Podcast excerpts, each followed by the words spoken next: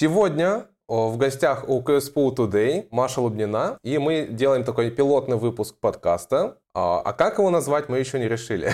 Можно будет устроить какое-нибудь голосование, и ребята выберут какое-то название, потому что у нас демократия все-таки. Ну и сегодня тема нашего выпуска – это не коронавирус, это не работа на дистанционке, это скорее что-то такое абстрактное, всем понятное – родители. Машка недавно поехала к своим родителям, я решил сделать такой выпуск. Машка, добралась? Все в порядке? Да, всем здравствуйте, я дома. все хорошо. Дома, все хорошо. Но родители тебя не стали выгонять, типа, мол, иди в город обратно со своими вирусами? Нет, скорее ждали наоборот. И встретили тепло? Ну, как встретили? У меня мама с гипсом. Ну, и, соответственно, ты решила помочь ей, да, в бытовом плане? Да. Смотри, а вот как ты думаешь, сейчас корона-тайм, да? Стоит ли посещать вообще родителей? Это опасно или нет? Ты вот когда ехала, ты, у тебя в голове было, что вот ехать или нет? Опасно, не опасно? Ну, конечно, в первую очередь всегда страшновато, а вдруг ты переносчик, а вдруг мало ли что. У меня как бы такая безвыходная ситуация, конечно, поэтому мне пришлось бы все равно поехать. Но люди, которые, например, ездят больших городов, типа там с Москвы, с Питера, мне кажется, ну им лучше оставаться дома. Да, но у нас относительно город небольшой, я имею в виду Красноярск, Железка, и поэтому, мне кажется, тут опасность заражения не такая уж и большая, но все равно присутствует, так что аккуратно. Гляди, но бог с ней, с, этим, а, с этими коронавирусами. А, мы, мы часто не навещаем родителей в обычное это время. Да? Мы вспомнили все про родителей, когда начался коронавирус, но в обычное время мы, а мы особо не задумываемся о том, как наши родители и что вообще с ними происходит. Как ты думаешь, как это можно решить вообще? Ну, мне кажется, что тут все очевидно. Коронавирус, он как бы этому ну, грубо говоря, нас и научил то, что самое важное — это время с близкими.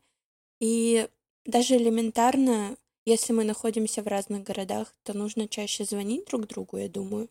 Хотя бы это делать. Ну вот, допустим, у меня бабушку мне пришлось очень долго учить пользоваться скайпом, и, соответственно, она очень долго это осваивала. Как думаешь, это ну, хороший способ, допустим, как-то дистанционно общаться, и все ли бабушки поймут вообще, ну, даже мамы, как э, с этим разбираться? Ну, смотри, э, короче, моей бабушке недавно подарили телефон, ну, сенсорный, да, первый раз в жизни. О, сенсорный? И э, она у меня сейчас вообще находится в деревне в Екатеринбурге. И как мы общаемся? Она, ей установили скайп. Ой, нет, не скайп. А скайпом она вот, кстати, не может тоже научиться пользоваться и она пользуется WhatsApp. Каждое, каждое утро мне приходят видосики из ТикТока, типа «С добрым утром!» Различные песни «Я желаю счастья вам!» Вот все в таком духе мне постоянно приходит, и мне приходится на это отвечать и смотреть все эти видео. То есть твоя бабушка умеет даже пользоваться ТикТоком, она там есть? Вот, к сожалению или к счастью, нет. А, ей кто-то присылает эти видео из ТикТока, и она переотправляет их мне. Ну, у меня в свое время тоже был такой прикол, а, когда моя бабушка, даже моя мама узнали про ВКонтакте, они там зарегистрировались и начали добавлять меня в друзья. И моя стена просто покрылась. Знаешь, такие открытки, типа а, там, с 23 февраля, с Пасхой. А я такой, что, на моей страничке что-то вообще происходит, какая-то активность, родители нарушают мои, мое личное пространство. Нет, нет. Но я, в общем, а, закрыл стену, и теперь только я туда могу что-то постить. И, соответственно, я, знаешь, себя так, когда был подростком, обезопасил от, от родителей. Но, кстати, гляди, это же с этим все сталкиваются, да? У всех я видел какие-то там с Пасхой поздравления или еще с чем-то. Да, знаешь, что у меня было? На первом курсе тоже, когда мама начала заходить там, ну, зарегистрировалась ВКонтакте, а еще в каких-то социальных сетях, она не отправляла мне никаких открыточек, но она частенько писала мне комментарии типа «Мой зайчик, мой магнитик, мое солнышко». И ты такой думаешь, что? Какой зайчик? Я там суровый, да? Меня окружение знает как Эдуард Суровый, а я тут Эдуардик. Вдруг оказался. Да. Ну, а ты, кстати, Машка, кому-нибудь когда-то писала, вот там, в отместку маме, допустим, да, написать там какую-нибудь открыточку, ну, отметку в хорошем смысле этого слова. Там, типа, мама с 8 марта на ВКонтакте на всю стену. И в Одноклассниках еще. Когда мне было лет 14, наверное, я так делала.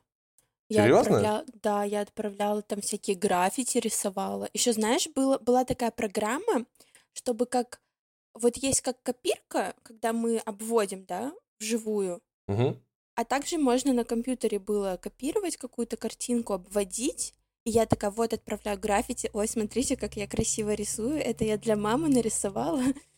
А, было, да. В ВК была такая функция, точно. А сейчас, по-моему, ее убрали. Ну, не знаю, граффити как бы все равно существует, а вот всякие программы дополнительные, мне кажется, их все равно можно скачать. Сейчас уже другое поколение, они, они это не делают. Ну да, они э, больше в ТикТок. Они больше с родителями, опять же, снимают видосики в ТикТок, мне кажется. Я замечаю такое иногда, что э, стоит какой-нибудь подросток, и они с мамой там какие-то пранки друг над другом устраивают. Ну, это выглядит забавно. Почему бы и нет? Да. Машка, ну ждем от тебя теперь ТикТок с мамой.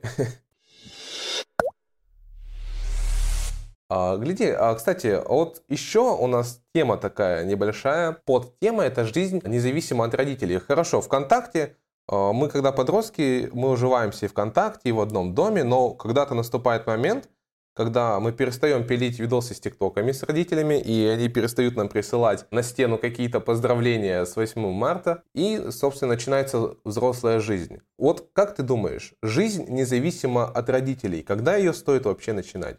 Ну, тут, мне кажется, не нужно отталкиваться не от возраста даже, а когда человек начинает учиться не в школе, да, переходит уже в какое-то высшее учебное заведение. Ну, потому что у всех по-разному. Кто там в 17 лет школу заканчивает. Вот у нас Жорочка. Ну, Жорочка, да, у нас птичка молодая. Он, и он- ему еще до сих пор сколько, 18-19. Я вообще не помню возраст своих друзей. Не, не обижайтесь, пожалуйста, если я не помню вашу дату рождения. Нет, ну он же у нас рано закончил школу. Да, Жора вечно молодой. Мне кажется, Жора вообще не, не стареет. Когда все-таки стоит о, жить независимо? Ну, когда ты поступил в институт, о, на первом курсе стоит уже искать работу, или лучше начинать на втором, может быть, на третьем, а может вообще после вуза. Вот я знаю пример, о, когда человек живет до 40 лет с родителями, или там до 35 лет. Действительно, такие примеры я знаю. И как бы он особо не парится, да? Живет себе и живет и кайфует. Ну, хату снимать не надо, грубо говоря, да?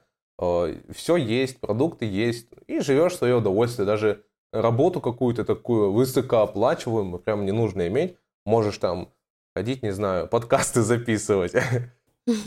Ну смотри, э, я думаю, что ситуации бывают разные, там разные причины, но если как бы все хорошо, и у тебя есть возможность переехать, то я думаю, что вот как ты поступил, так и нужно переезжать. Ну вот, конечно, вот мне легче судить, потому что я из другого города, и, естественно, если я поступила в университет в Красноярске, то я вынуждена от, от съехать с- от своих родителей, да. Но тебе было тяжело переезжать от родителей? Ну вот, кстати, первый год э, вообще нет. То есть я вообще забыла, и забывала иногда даже звонить там родителям, говорить, у меня все хорошо. И так как моя мама, она как-то старалась сильно, ну, не контролировать меня, она могла мне там один раз позвонить в неделю или написать сообщение типа «Маша, привет, как дела?» То есть я настолько окунулась в эту самостоятельную жизнь, что я даже забыла вообще звонить кому-то. Это я тоже на себе прочувствовал, о, когда уже живешь отдельно самостоятельно, то сначала там маме, грубо говоря, каждый день звонишь, да, потом появляются какие-то дела, уже она тебе забывает где-то позвонить, уже ты где-то забываешь позвонить, и дистанция постепенно так увеличивается. Да, вот это заметно чувствуется. Ну, кстати, у меня как-то пошло с годами, ну, с годами, там, три года, да, почти Ох, с прошло. годами, Машка уже. Вообще, Машка 40 лет, с годами. Бабка. Ну, в общем, в общем, с... на первом курсе я реально очень редко звонила родителям. Ну, не потому, что я такая плохая дочь, а просто, не знаю, вот я правда была... ну, То есть я изучала другую жизнь, сам- самостоятельную жизнь, да. Научилась ползать и летать. Да, то есть у меня было, у меня был университет, все мое время практически занимал, там у нас была Марина Александровна Битнер, которая очень много задавала, и, Ох, естественно, да. да, ну, то есть я не говорю, что это плохо, это хорошо, то, что нас нагружали на первом курсе, и нам было чем заняться. А вот на втором-третьем курсе я уже стала значительно чаще звонить родителям и просто даже ощущать вот эту нехватку общения. Ну, смотри, ты сама, Машка, подвела сейчас больше к работе, да, к занятости. То есть мы взрослеем, да, мы поступили в универ, мы взрослеем, и, соответственно, мы не будем только в универе учиться, и стипендии просто нам хватать не будет. Люди ищут разные подработки, кто-то в Greenhouse, кто-то там, много людей идет в Skyeng, да, куда я пошел, э, English точкой, все пытаются найти какое-то место, где мо- можно зарабатывать и небольшой заработок иметь. И вот смотри, у нас появляется работа, наш график, грубо говоря, увеличивается, да? И вот у меня к тебе такой вопрос. А стоит ли пропускать работу ради родителей? Допустим, вот звонит мама, да, и говорит, там, приезжай, о, нужно там ого- огород прополоть. Или звонит бабушка и говорит, приходи, я тебе суп приготовила, да, он тебя ждет, и если не придешь, я обижусь. Вот как на это реагировать, допустим? Ну, смотри, если эти просьбы просто чисто вот давай посидим вместе, поболтаем, по чаю попьем, то лучше выбрать другое время и объяснить родителям, извини, но я сейчас занят, у меня работа. Ну, то есть они же не будут... э, и вот ты попробуем сам так позвонить, типа, мам, слушай, пойдем чаю попьем, но мне все равно, что у тебя там работа. Ну, как бы они все равно не пойдут к тебе. Я даже когда к маме приходил э, на работу, она меня, мне в любое время говорила, ладно, заходи, типа, поболтаем. Все равно как бы здесь ам, нужно выстраивать какие-то границы, вот, чтобы родители не обижались и не манипулировали тем, что я на тебя обижусь, если ты не придешь. Да, Конечно, если там если какой-то э, ну прям жесткий случай, что на, знаешь, форс-мажор, вот надо именно сейчас, то, конечно, нужно ехать и помогать, потому что, ну, кто, кто еще? ну вот как у тебя случилось. Ну да. Но если просто так, ну, то это странно обижаться на такие вещи. Можно же выделить другое совместное свободное время. Да, то есть можно как-то договориться, скооперироваться. Но часто родители, они... Вот у меня такое было, когда ты только переезжаешь, и родители, конечно, им чего-то не достает, и они такие, «А, он уехал, да, что, куда, жизнь поменялась. И они все еще думают, что ты как бы живешь с ними, но ты уже не живешь. И, соответственно, они тебя о, там, требуют, чтобы ты там пришел, да, или еще что-то. Ну, со временем этот, грубо говоря, инфантилизм, или как это назвать, или зависимость большая, да, как-то про... лично у меня прошло, и сейчас наоборот, там мама, наверное, думает, о, отдохну, да, или, ну, то есть люди должны жить отдельно, да, со временем это сто процентов, и, соответственно, обидки какие-то или попытку какую-то манипулировать нужно, конечно же, пресекать и объяснять всеми доступными методами. Главное не орать, да? Главное спокойно об- объяснить. Да, главное разговаривать. Машка, гляди, еще я, когда готовился, я к этому выпуску поготовился, к СПУ Today уровень, и, соответственно, я нашел различные типы parenting styles, да, то есть, как- я не знаю, как это по-русски вообще назвать, это стили, о, стили родителей или стили воспитания, что-то такое. Да, это, это педагогика. Это педагогика, да. Я же сдавала зачет по О, и педагогике. как- давай, Там- там- Машка, зачет. О, сейчас в прямом эфире зачет у Марии Лубниной. Какие parenting styles do you know? Так, ну там, точ- знаешь, это как-то пересекается даже с типами, стилями учителей, да, то есть демократический, авторитарный, Да. какие у нас там еще были, тоталитарный. Тоталитарный, да, и так по шкале. Тоталитарный, деспотический, да. Да, ну я честно уже не помню, но что-то в этом роде, да. Тяжелое было у Машки детство, да, тоталитарный. На самом деле, первое, что приходит на ум, это действительно такие жесткие режимы, да, авторитарные, э, там, тоталитарные.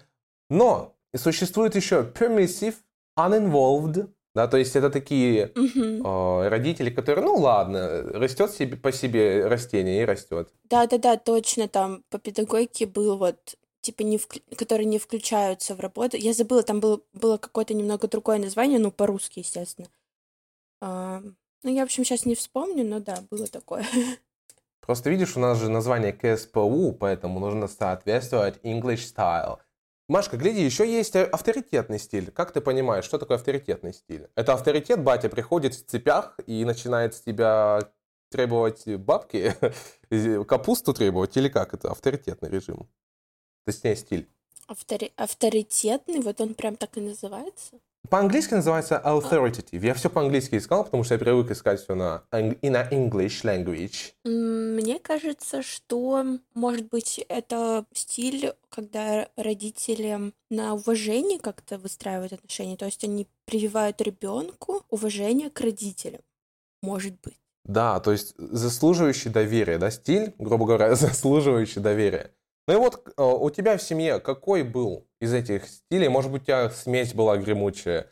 Вот у меня, наверное, гремучая смесь. Всего по чуть-чуть.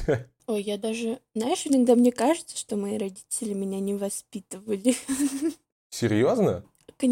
Просто мне кажется, что как-то вот оно само получилось. Ты уже второй человек из Железногорска, который говорит, что мне кажется, родители меня не воспитывали. Ну, то есть не было каких-то, знаешь, специальных там профилактических бесед на разные темы. То есть если мне говорили, вот, Маш, надо сейчас убраться, если ты не уберешься, как бы, ну, тебе будет хуже. Ну, смотри, если ты не уберешься, тебе будет хуже. Это уже попахивает авторитарным таким. Ну, грубо говоря, если я не уберусь, я не буду смотреть мультики, я не буду играть в компьютер.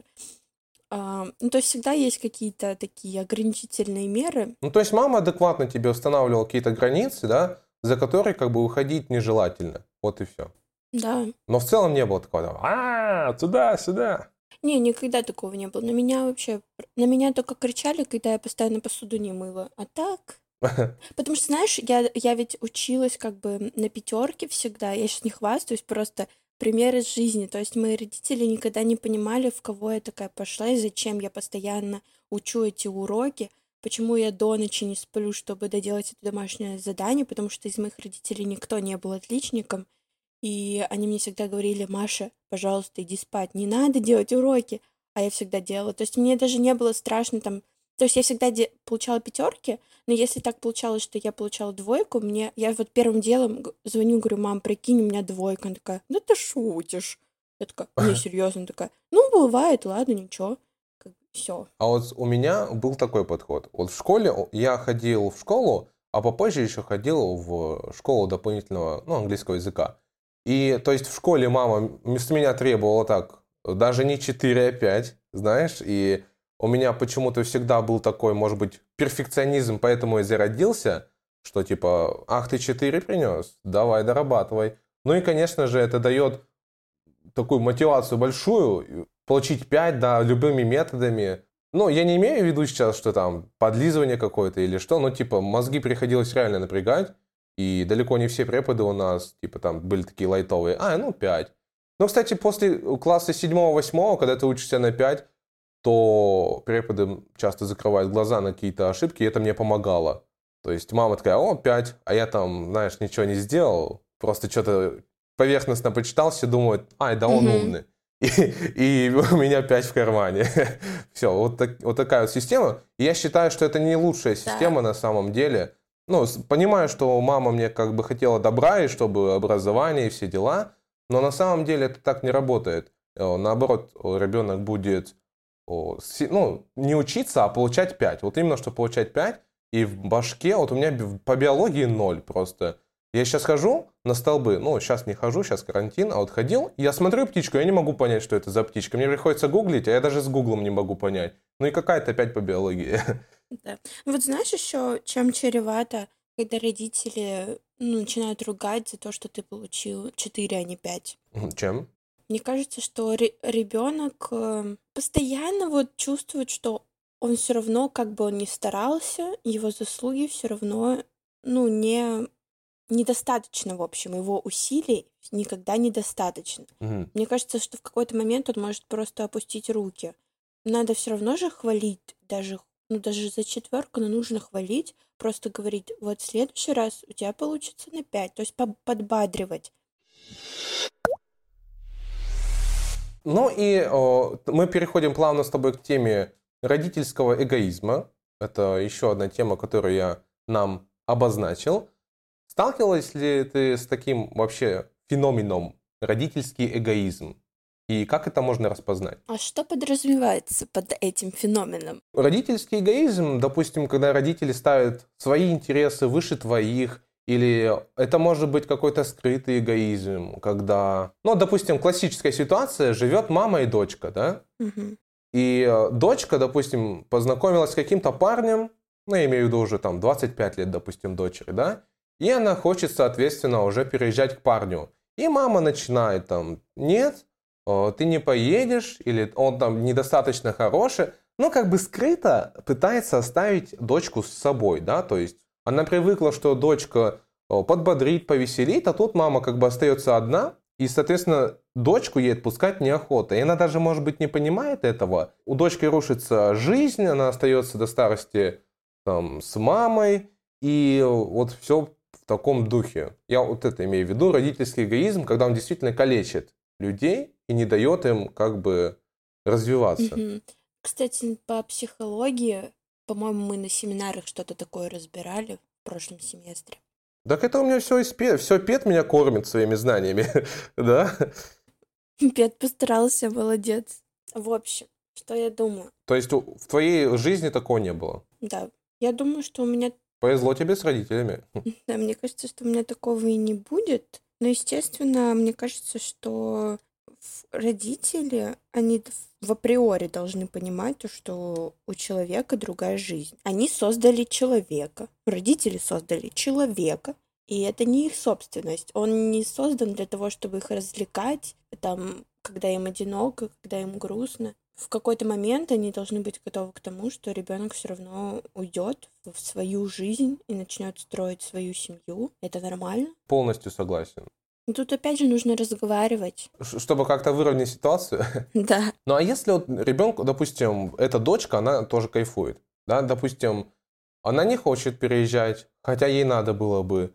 И вот она, ей, ей хорошо, маме хорошо, они живут то, там, до 40-50 вместе вообще никак, грубо говоря, не развиваясь, просто там э, у мамы нет мужа, у дочки нет парня, и вот они как бы живут припеваючи. Это нормальная ситуация или, или нет? То есть это окей? Конечно, как бы кто мы такие, чтобы судить, но...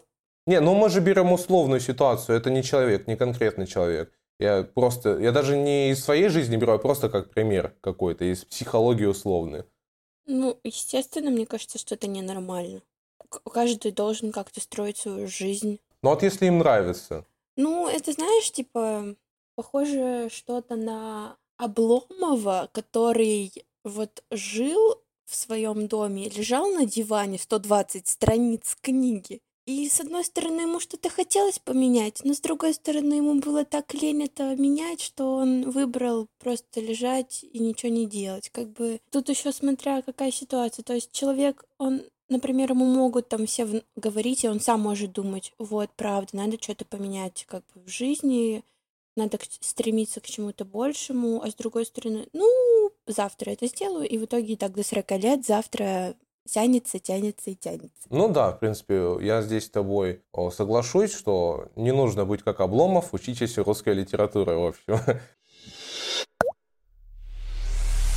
Машка, а смотри, мы с тобой обсудили, когда нам нужно переезжать от родителей, да, как распознать манипуляцию, как ее прекратить, постараться. А вот когда нам нужно помогать родителям? Мы, допустим, сейчас с тобой на, треть, на конец третьего курса, да? Ну, не конец, это вторая частичка. И вот ты, я, я уже на самом деле и задумывался, да, а когда и как я смогу помогать родителям и какие средства для этого искать. Особенно если мы говорим о стариках, да, им помощь как-никак, как нельзя уже нужна.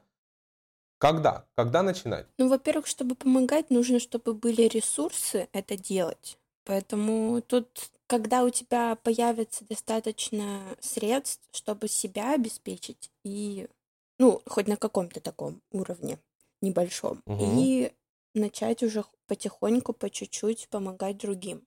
Ну, вот у меня есть пример мальчик работал, значит, поваром в суш, в суши-баре, и он снимал квартиру в Красноярске. То есть его зарплаты ему хватало, чтобы снимать квартиру, самому немного там как-то жить. Мгм. И часть зарплаты он отдавал стабильно маме. То есть респект, уважуха. Вот, допустим, перед человеком стоит два пути. Он может э, сейчас помочь маме, допустим, на огороде, да, и вскопать э, пол грядки, ну или там 10 гектаров картошки, и вот помочь маме таким способом. Или, допустим, у него есть второй вариант. Во время того, как он будет копать картошку, он может пройти какое-то обучение, получить хорошую работу, и пусть он не поможет маме с картошкой, но поможет маме потом финансово. Вот как ты думаешь, что лучше? Помогать сначала, грубо говоря, с картошкой и с какими-то такими бытовыми мелочами, или лучше сначала самому развиваться, а потом уже маме как бы помогать о, финансово? Или и то, и то, как-то пытаться вообще выдавить из себя все и совмещать? Я думаю, что нужно смотреть на, наперед, то есть всегда задумываться о будущем. Если сейчас реально я могу отучиться там какой-то небольшой профессии и потом помогать финансово, то, наверное, лучше этот вариант, конечно. Я тоже так думаю, потому что деньгами, мне кажется, можно, допустим, можно взять и заплатить за то, чтобы спахали этот огород, и это будет гораздо быстрее, эффективнее, мама будет довольна, и еще и на какие-то там подарочки хватит. Чем ты будешь сам здоровье свое гробить, по сути, и, ну, и никак, в общем-то, потом не сможешь помочь. Вот, и смотри, и последняя тема в сегодняшнем подкасте, это мы поговорили с тобой больше про мам-пап, даже больше про мам, да, матриархат сегодня получился. А что касается стариков, как за ними ухаживать? Это в России это очень больная тема. Нет домов престарелых особо. По крайней мере, я не слышал, чтобы была какая-то отлаженная система по уходу за стариками. Что, как быть? То есть, понятное дело, что человек в здравом уме там, своих стариков не отдаст какой-нибудь хоспис или куда там отдают стариков, чтобы за ними как-то по-свински ухаживали, грубо говоря. Вот куда отдавать стариков? Мне кажется, это для меня тоже больной вопрос, больная тема. Не то чтобы куда отдавать, а как, как ухаживать, как помогать. У меня, потому что бабушка с дедушкой, они вообще живут Э, ну, в другой области, рядом с Екатеринбургом. И единственное, это я могу раз в год к ним ездить, и то не всегда. Не всегда это получается. Это ты про Екатеринбург? Да. Потому что у нас летом сессия, потом там, может быть, какая-то работа появится, и ты подумаешь, ну, наверное, лучше сейчас подзаработать денег, и ты всегда не знаешь, а что делать, а, а вот как разорваться, что выбрать. В общем, это всегда так очень сложно. Конечно, круто, когда у тебя рядом живут твои бабушки с дедушкой, ты элементарно можешь там каждую субботу заходить к ним, там, помочь с уборкой, а так ну, это мы, мы говорим с тобой о бабушках, дед, о бабушках, дедушках, которые, грубо говоря, еще на ногах, да, и спокойно могут там передвигаться. Mm-hmm. А вот я имею в виду, что все мы понимаем, что жизнь э, движется вперед, да, мы стареем, наши родители стареют, дедушка с бабушками, э, тем более. Дедушка с бабушками, ты заметил, как я сказал? Да. Ну и, соответственно, наступ... наступает тот момент в жизни, когда вот уже действительно нужен даже не зайти в гости, а нужен уход. И уход нужен практически круглосуточный. И человек, который работает, допустим, ну, ему остается либо кого-то нанимать, либо знакомого, да, чтобы пока там его дома нет, как-то ухаживали, а, либо что остается? Я даже не знаю. Либо бросать работу действительно и сидеть со стариками. И, и дай бог, что у тебя есть пассивный какой-то доход. Ну вот, э, знаешь, какой единственный выход я сейчас вижу? Вот нам с тобой по сколько? По 20 лет? Тебе же 20? Ну, мне 20, я уже старенький, мне 21. А, ну мне будет 21 в мае. То есть нам всего лишь, грубо говоря, по 21. И мы сейчас уже задумываемся об этом, поэтому я думаю, что единственный выход, пока наши бабушки и дедушки еще хоть как-то на ногах, сейчас заниматься своим саморазвитием и зарабатыванием денег, чтобы в будущем мы смогли на какой-то момент даже там забросить свою работу и начать ухаживать за ними. Вот, лучше и не скажешь. Я хотел как раз подрезюмировать, что здоровый эгоизм должен быть и оставаться здоровым, да, то есть он не должен перерастать в какой-то крик, какие-то истерики. То есть вы всегда должны думать о себе, о своих потребностях. Если не думать о себе, то, соответственно, у вас будет плохое настроение, вы не будете удовлетворять свои какие-то духовные и базовые там, ну, базовые-то будете, духовные не будете удовлетворять потребности, и саморазвития никакого не будет. Вы будете срываться на родителях, и бывали даже ситуации, ну, там, все смотрели что-то типа, ну уж не беременна в 16, а этот, украинский какой-то психолог. Помнишь такого? Честно, нет. Ну, там был, был, короче, чувак и есть. Ну, какой-то, в общем, украинский чувак, психолог. И он проводил эксперименты с семьями. Там, поможет решить проблему его рекомендации или нет. И вот были случаи, когда ну, дети прямо орали, ненавидели своих родителей за то, что они как-то ограничивали, причем уже взрослые, да. Поэтому всегда думайте о себе, но и не забывайте о родителях, да, надо какой-то баланс находить. Верно сказано, Юрий. Верно сказано. Так что, Машка, ты вообще отлично подвела черту. Но, в общем-то, у нас уже с тобой прошло, наверное, больше, чем полчаса. Они пролетели, если честно. Просто так вот щелк. Незаметно. Незаметно пролетели эти полчаса. Нам осталось только пожелать всем здоровья. И что ты вообще посоветуешь, да, последний всегда вопрос, это что ты посоветуешь людям, которые сейчас не в ладах с родителями? Что, какой первый шаг им предпринять, чтобы все было хорошо? Так, ну первое. Корона тайм — это самое лучшее время, чтобы наладить все свои отношения со всеми родителями. Но онлайн, да? Давай опять же скажем, что онлайн. А мне кажется, что иногда онлайн даже лучше, потому что вы можете друг друга не видеть. И знаешь, вот как говорят, что если один орган чувств не, не работает, другой начинает работать усиленнее. То есть мы не видим, но мы слышим, мы начинаем прислушиваться, потому что у нас нету зрительной подоплеки, да? Надеюсь, я сейчас не чепуху говорю. Не, не, я понял тебя, да, то есть мы, о, ну, это мы сейчас с тобой в скайпе без камеры говорим, да, часто люди же еще из камеры говорят, но если по телефону, по телефону, то да, действительно, не только слушаем, можем только выслушать. Да, ну, я, в общем, думаю, что сейчас нужно даже онлайн, но нужно там позвонить вдруг и сказать, привет, как дела, как поживаешь, у тебя все хорошо? Там, не знаю, может тебе доставку еды сделать, как бы все, заказать. Да, кстати, спросите еще сейчас у своих родителей, а тем более бабушек и дедушек, что у них э, с продуктами. Просто хотя бы спросите, им, даже если у них все нормально, им просто приятно будет, что вы позаботились. И вообще, как у них дела, это очень важно. Я сейчас после подкаста тоже вот возьму и позвоню деду и спрошу, как он там себя чувствует. Ну, а Машке звонить не надо, она там уже.